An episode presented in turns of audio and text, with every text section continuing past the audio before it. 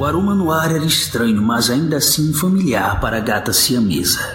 Ela caminhou lentamente, cada sentido gritando para si que fugisse dali. Se o suas garras se estendiam. De repente, ela se viu diante dele. E quem seria você? Ela esperava aparentar confiança, mas na verdade estava apavorada. Caminhe comigo então, irmãzinha, e conte-me por que me procurou.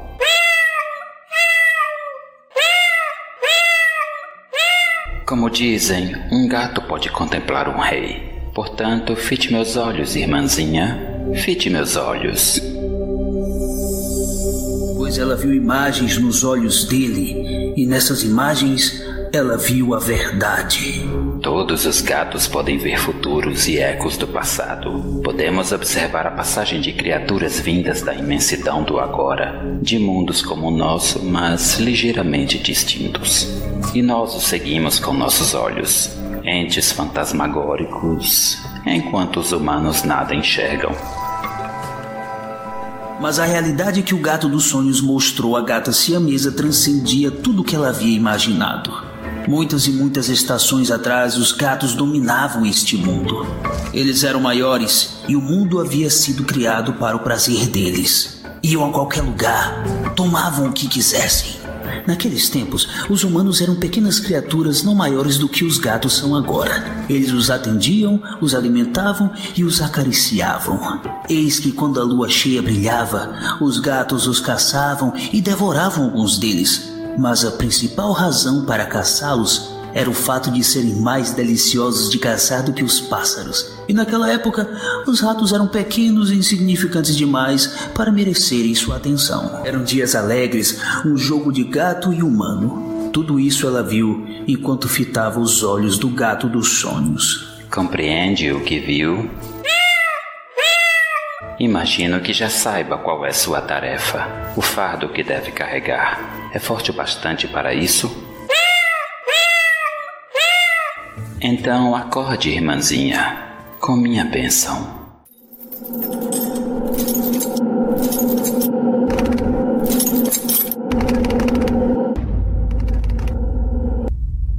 Os escapistas.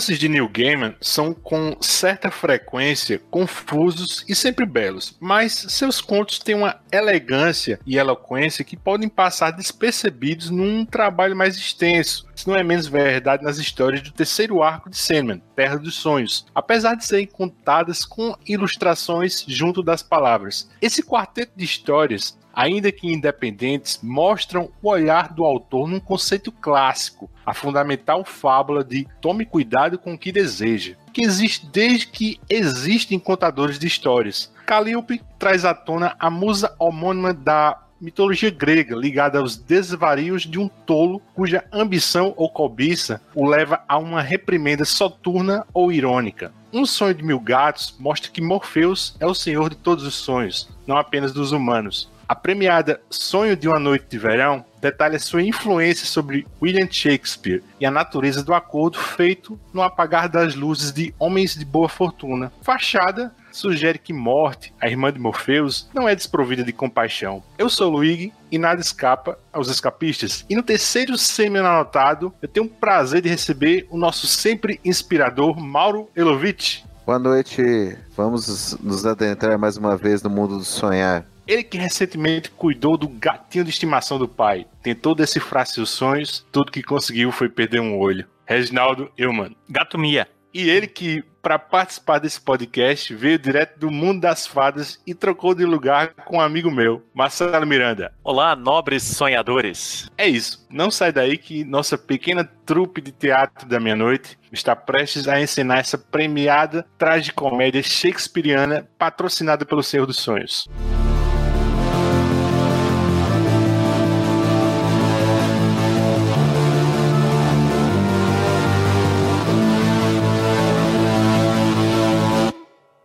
Calliope. O bloqueio criativo é um dos maiores problemas enfrentados por escritores, artistas e músicos na hora de desenvolver ou dar continuidade a seus projetos. Para enfrentá-lo, cada um tem sua própria fórmula. Às vezes o sujeito tem simplesmente que desapegar e aceitar que talvez o segundo livro, disco ou tela não terá a mesma recepção que sua primeira produção de sucesso. Na música, alguns chamam isso de síndrome do segundo álbum, a máxima de que o, o trabalho de uma banda, posterior ao sucesso arrebatador de sua estreia, muitas vezes fica bem aquém ao primeiro. Em 2011, na edição número 106 do podcast Nerdist, Neil Gaiman falou um pouco sobre seus processos de escrita, bloqueio criativo e como ele lida com isso no dia a dia. Ele diz que uma forma de vencer o bloqueio do escritor é se convencendo que seu primeiro rascunho não importa. Ninguém nunca vai ler o que você escreveu ali. O que quer que você esteja escrevendo naquele ponto pode ser consertado amanhã ou na semana que vem. Por agora, tudo que importa é que você coloque as palavras para fora da sua cabeça. Registre a história da forma como você conseguir e deixe para consertá-la depois. Nesse ponto, ele é, ele é, mais enfático. Ele diz que se você só escreve quando está inspirado, talvez você seja um bom poeta, mas você nunca será um romancista, porque você precisa atingir metas de palavras a cada dia. E essas palavras não vão esperar que você decida se está inspirado ou não. Para Gaiman, escrever é o processo de colocar uma palavra após a outra. Então, você deve escrever, especialmente quando não está inspirado. Precisa escrever as cenas que não te inspiram. E o mais estranho é que em seis meses ou um ano, você vai olhar para essas cenas e sequer vai se lembrar quais você escreveu porque estava inspirado e quais simplesmente escreveu porque era a cena seguinte da história. Bom, o curioso dessa fala dele é que isso não se aplica ao modo de produção dele em Sandman na época, né? Hoje todo mundo tem a chance de maratonar uma leitura de Sandman, como a gente está fazendo, experimentar um todo bem coeso e não se dá conta que o Gamer fez cada ediçãozinha dessa num regime filha da puta, né? Sem margem de manobra para corrigir ou acrescentar algo que ele escreveu alguns números atrás, né? Se já estava impresso e publicado, acabou. Você trabalhava com o que tinha e seguia em frente dali. E só uma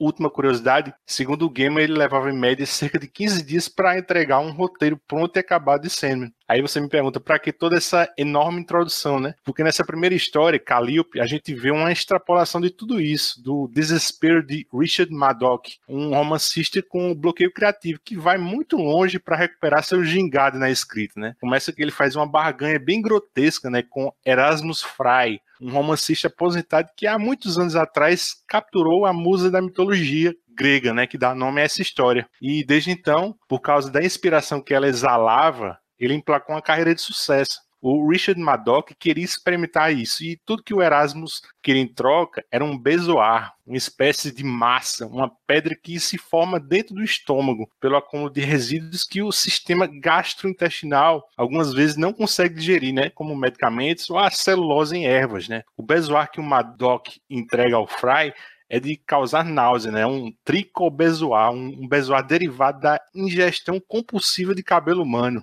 Cara, dá um nó só de pensar nisso. E cá pra nós, eu fui o único que fiquei com um nojinho aqui. Não, de jeito nenhum, cara. Troço asqueroso, né? E na história ele fala que o, bezoar tinha propriedades mágicas tal, e que o Fire, depois de todo esse tempo, todo o sucesso que ele tinha, estava velho e o que ele queria era dar um jeito de enganar a morte e conseguir artefatos para viver mais. Então ele abria a mão, inclusive, da Calliope, né, da musa que ele havia aprisionado e que tinha sido a razão da inspiração dele, do sucesso dele e tal, porque nessa altura da vida dele, o importante para ele não era continuar fazendo sucesso, era tentar viver cada vez mais. É muito legal, assim, né, esse ponto de partida sinistro, né, depois a história vai ficando até mais pesada. É interessante essa perspectiva do bloqueio criativo, né, ela atinge nas mais diversas áreas. Todo mundo que precisa escrever, compor, ser minimamente criativo para viver, sofre com isso, né? O Luigi na, na, introdução falou ah, artista, músico, tal, mas eu, por exemplo, que trabalho com direito, eu funciono muito, muito na inspiração. Às vezes eu pego um processo e eu preciso fazer umas alegações finais ou algum recurso e eu não estou inspirado ou estou com bloqueio e eu tô vendo que aquilo tá ficando burocrático, que aquilo não tá me convencendo e várias outras coisas. É, é lógico que para escritor é pior. Eu me considero aí um cronista, eu, eu, eu, escrevo crônicas esportivas e vira e mexe, eu tenho um bloqueio criativo total. Eu tenho uma ideia na minha cabeça, mas não consigo colocar ela no papel, não consigo escrever, o que eu escrevo não me satisfaz. Então, eu entendo muito a premissa do bloqueio criativo e a angústia que ela traz. E o Gamer colocou bem, né? Cada um resolve é, o bloqueio da, criativo à sua própria maneira, né? Para mim, eu, eu simplesmente coloco as ideias que eu tenho na minha cabeça no papel, como o Gamer falou, não de maneira estruturada, porque eu sei que aquilo não tá bom. Eu jogo alguns pontos, paro e volto a pensar naquilo no dia seguinte, ou tomo um banho, ou faço algum tipo de exercício físico e volto para tentar encarar aquilo de outra maneira. Porque, para mim, pelo menos, ficar batendo a cabeça na parede, ficar escrevendo quando a coisa não está fluindo, realmente é um esforço inútil. Você gasta horas e o resultado é muito aquém, é muito decepcionante, não, não cumpre o propósito pelo qual estou escrevendo. Então eu prefiro, às vezes, compilar as ideias, sair voltar num, numa outra hora ou depois de eu ter feito outro tipo de atividade, que eu sei que eu posso render muito mais com muito menos desgaste. Mas isso vai muito de cada um. Eu sinto o cheiro desse tricobezoar toda vez que eu releio essa história. Uh, inclusive, a primeira fala, é, é, ele fala: o que é isso? Tem um cheiro nojento. E aí tem o quadro do bezoar. E, e, e eu acho que o Gaiman consegue principalmente pelo desenho do Kelly Jones, transmitia essa sensação, esse sentido do cheiro com muita força da página. E é claro que a gente conhecer o, o encadeamento da história faz com que esse, esse troço feda ainda mais, né? Porque a gente vai descobrindo o objetivo dele. Mas eu fico muito impressionado com esse conto de como ele extravasa a página. E o Game é o mestre das palavras, mas eu sou absolutamente apaixonado pelo Kelly Jones. Imagino que a gente vai acabar falando sobre isso. Morpheus é, é conhecido por muitos nomes e rostos. Os antigos gregos o conhecem como E a nossa Calíope aqui é a mais nova das nove musas da mitologia grega, tendo aqui, como eu disse ainda agora, sido capturada e forçada a se tornar a musa pessoal de Erasmus Fry. Reginaldo, fala um pouco sobre as origens dessa personagem no mito e a respectiva construção de Gamer nessa edição, que assim como nada em Contos de Areia, né, no programa anterior, também esteve em um relacionamento amoroso com Morpheus, né? E parece que não terminou muito bem também não, né? É, cara, o Morpheus ele é ruim de é ruim de pegada, hein, meu? Não... Já não tá dando para desculpar, né, meu? Porque dedo podre, né, cara? Dedo é... podre. Assim. Realmente assim, não sei se ele é ranzinza. Estamos uma passa, duas passas, uma hora, não tem jeito, né, meu? É, é um ato de bezoar, então deve, deve ter, né? Cara, eu não sei se aquela, se é aquela cara amarrada, aquele, sabe, cara, aquele esfíncter assim travado, né, meu? Assim, ele é muito retinho, assim, né? Muito certinho, não sei. Não sei, ainda não sabemos o que que é, meu, mas já já saiu o diagnóstico dele de relacionamento. Esse daí, assim, é um barato. Essa história é legal, assim. Primeiro que eu acho assim, né? Até voltando um pouco, eu acho que o, o Gaiman, ele põe muito da experiência dele, tanto essa parte de bloqueio, quanto uma hora um dos quadrinhos lá é o escritório do, do Madoc, né? E o Gaiman fala que foi inspirado no escritório dele, então é muito parecido. Mas e, o Gaiman é um cara safo, cara, é um é um cara esperto pra caramba, né? Sandman, ele foi, foi feito numa estrutura assim, quase como uma rede de segurança, né? Ele pensou numa forma de contar uma história que ele teria, claro, que se comprometer mensalmente, mas não teria que ser uma coisa assim tão fixa, tão travada. E eu acho que assim, né, depois de dois arcos, né, Prelúdios e Noturno e A Casa de Bonecas, agora você entende um pouco melhor o que significa isso. Que essa história necessariamente não precisaria do Morpheus, poderia ser outro personagem, poderia ser outro contexto, poderia nem ter Morpheus, poderia ser a Calliope mesmo mesmo, né? E um terceiro que viesse no resgate dela. E você entende quando ele conta em algumas entrevistas que ele tinha algumas histórias assim, nesse formato, a história do, do congresso de serial killers, né? Ele não criou ela para ter o Morpheus envolvido. Ele era uma história que ele tinha montado na cabeça e ele acabou adaptando para a série. Então tem essa parte interessante aí. Esse é um bom exemplo disso aí, né? depois de toda essa volta, né, Luiz? O que é legal é isso, assim, que você é apresentado para Calliope e ela é uma musa, que é, é um barato. A gente tem essa associação de musa inspira, inspiradora, né, de você ter um foco, que o foco da criatividade pode estar tá fora da pessoa que está exercitando a criação. No caso, aí o Gaiman se usa de um mito grego. As musas eram filhas de Zeus e Mimemósine, né, que era a titã da memória. Então ela tem todo esse contexto mitológico, né, onde um, uma pessoa usa, vamos dizer assim, de certos rituais. Ele acha que usa uma flor de alho e queima o pergaminho dela e consegue prender ela, né? Só que em retrospecto, como é muito legal,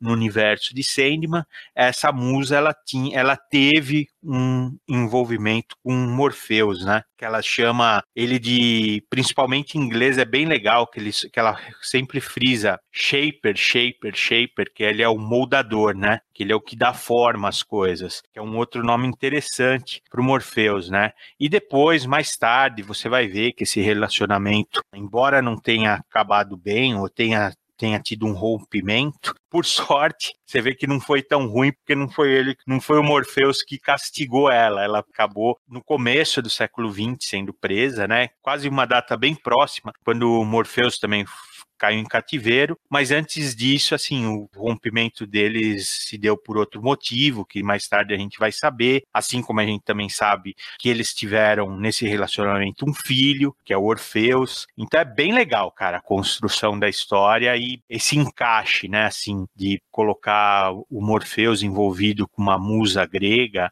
eu acho fantástica essa construção. E é muito legal, né, você pensar, é, não só amarrou com o mito grego das musas, como ainda amarrou com o mito do Orfeus, né? E, e coincidiu de ter o nome, a gente vai conhecer o Orfeu mais para frente em outros arcos, mas é muito legal, né? O Gaiman, ele vai amarrando, ele vai subvertendo os mitos, as mitologias, é uma construção assim sensacional, né? E só um comentário, né? Você vê que a coisa do relacionamento do Morpheus é feia quando você fala, pô, pelo menos essa ele não condenou ao inferno. Então você fala, pô, que evolução de relacionamento, né? Essa daí ele terminou sem mandar ela pro inferno, então tá, tá leve, tá de boa. Cara, mas ainda que ela não tenha sido condenada ao inferno, a vida dela foi um inferno, né? Durante o século XX. Ela é abusada, ela é estuprada, né? Pelos dois, né? Tanto pelo Erasmus quanto pelo Madoc, né? Cara, é horrível que ela passa, né? Não, é horrível, mas você fala que assim, não foi pelo menos menos isso não foi culpa do Morpheus, né? porra, do, do relacionamento dele com a Nada pra Calliope, é, foi um pouquinho melhor da Calliope. E isso diz muito sobre o Morpheus, né? Porra, se, se essa merda é uma evolução, você imagina, né, o pior do Morpheus. Esse arco do Terra dos Sonhos, eu acho ele muito legal, pegando o que o Reginaldo falou, porque é aí que o Gaiman abre caminho para que Sandman fale de mitologias e de arquétipos, né? Acho que todas as quatro histórias usam algum tipo de arquétipo ou da cultura da cultura mais nobre ou da cultura popular e até uma personagem do próprio universo DC, a gente vai falar aí daqui a pouco da última história. Mas é muito legal que todas elas é, permitem leituras isoladas ao mesmo tempo que elas agregam muito a toda a trama do Sandman, né? Eu gosto muito de, de como o Gaiman pensa o, o todo da coisa, né? Ele está pensando lá na frente, eles têm um filho e esse filho vai voltar a aparecer, mas se a gente entregar qualquer uma dessas histórias para um leitor ocasional e dizer, olha, conheça Sandman, é mais ou menos isso aí, vai funcionar também, né? Eu acho muito impressionante a força que, que esse conto tem, especificamente esse que realmente é, é arrasador. E a Calliope, ela recorre às três bruxas, né? Esse cara, eu, eu não me recordava que essas três tinham tanto papel ativo nas entrelinhas de cena, né? Porque elas aparecem também para Rose Walker logo no comecinho de Casa de Bonecas, e aqui em Terra dos Sonhos ela elas informam, né, a Calliope que Morpheus também estava aprisionado naquela altura, né, já que era 1987 e Morpheus só se libertaria do cativeiro dele em White Cross dois anos depois, né, em Preludes e Noturnos, em 1989. E como a gente vai ver daqui a pouco, essas três bruxas também vão dar o ar da graça no prólogo de Estação das Brumas. Então, Calliope passa mais dois anos sofrendo o pão que o diabo amassou, né, sobre a posse de Madoc, já que ela é, é coisificada mesmo, né, e aí Morpheus em 89 se identifica e se solidariza, né, com a causa dela, né, e pede a Madoc que a liberte, né. Ele nega e então Morpheus em, em retaliação faz uma manobra parecida com o Eterno Despertar, né, acionando uma torrente de ideias, né, no escritor, que é justo o oposto do início da história, né. Agora o Madoc quer que seus pensamentos sejam silenciados, né? Claro que o ocorrido é uma extrapolação, mas o fato é que vivemos numa era em que tanto os nossos quanto os pensamentos dos outros estão o tempo todo vazando por redes sociais e afins, né? Quer falar um pouco dessa cena, Marcelo? Daria um bom episódio de uma série de terror, hein?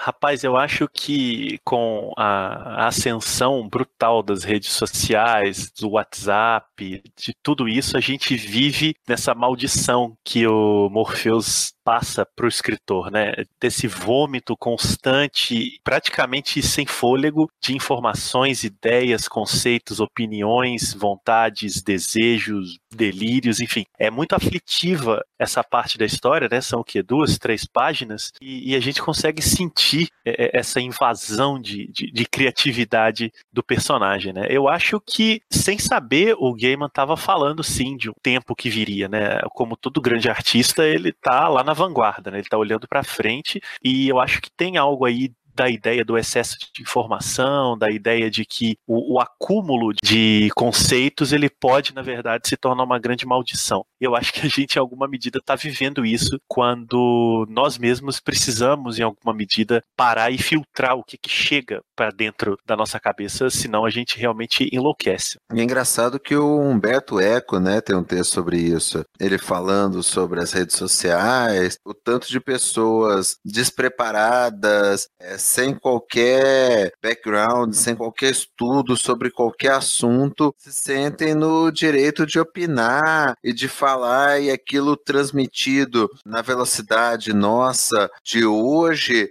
ganha tons de verdade e vira desinformação e acaba atrapalhando o conhecimento de muita gente. Então, realmente, assim, é uma analogia muito, muito inteligente aí que, que o Luigi fez entre essa, esse destino do, do Maddox na história e essa situação que nós somos inundados por informações, muitas delas inúteis, né, principalmente nessa vida de rede social. Desse arco é a minha história favorita, né, porque, assim, o Mauro falou também, questão de inspiração, atualmente eu tô fazendo doutorado, sabe? É uma coisa assim que, pô, inspiração é tudo, bicho. Não só inspiração, é inspiração, né? Mas assim, inspiração é foda, porque às vezes você tá lá no computador e não sai nada, sabe? E às vezes sai. E é como essa torrente de ideias no, no final do Madoc, né? Em off, né? A gente, especificamente o Mauro e o Reginaldo, a gente conversa sempre muito no grupo tal. A gente vai discutindo as ideias pros podcasts e tal. Cara, e às vezes, vixe, muita paciência dos caras, porque eu tô tendo ideias, vou falando, eu vou adiantando nas ideias do podcast, assim, aí, o Reginaldo, desde a época do Sete Jagunços, sabe, baixar minha bolinha um pouquinho, sabe? Eu reconheço que isso é chato, sabe? E é uma coisa, assim, que minha cabeça, assim, sempre tá pensando, assim, me identifiquei muito com essas histórias, que às vezes eu quero que minha cabeça silencie também, sabe? E, cara, tem um quadrinista nacional que ele publica no perfil de Instagram dele, que vai estar tá linkado no post desse programa, que é o, o Felipe Portugal. Me amarro nas historinhas dele, porque tem um tema recorrente, que é essa inviabilidade, a busca de um silêncio num tempo em que todo mundo tem a opinião, né? Como também o Mauro falando agora, todo mundo quer apitar sobre tudo, né? Dar seus dois centavos sobre tudo, né? Mesmo quando não sabe porra nenhuma do que tá falando. Gente que nunca abriu um livro de direito previdenciário na vida, né? E tem na manga um tratado sobre reforma da Previdência, assim, economistas, sociólogos, cientistas políticos, técnicos de futebol, críticos literários, críticos de cinema, leitores de quadrinhos que só assistem filmes do MCU. Enfim, a gente ouve e lê muita bobagem sem filtro, né? Bobagem que só incomoda porque você quer dar audiência para isso, né? Eu acho que é isso. Eu, eu, acho que falta a nós mesmos esse filtro, né? Olhar de lado e não dar o que o babaca quer, né? Como a primeira ministra da Nova Zelândia fez com o assassino em massa, né? Naquele tempo muçulmano. Ela resolveu não dar a publicidade que ele queria, né? Apagando seu rosto nos vídeos subsequentes da chacina, até não proferindo seu nome, né? Tem muito chorume fora desses microfones da gente, assim, sobre mercado editorial, sobre preços abusivos, erros de digitação, erros de diagramação, e eu prefiro sempre seguir na linha de não dar tanto espaço para isso, porque eu acho que o nosso ouvinte quer ouvir a gente discutir gibi, cultura pop, e não a porcaria que ele tá sujeito no Facebook, no Twitter, etc. Eu não sei, não sei se eu tô certo, mas é, é o tipo de coisa que eu penso, sabe? Amém.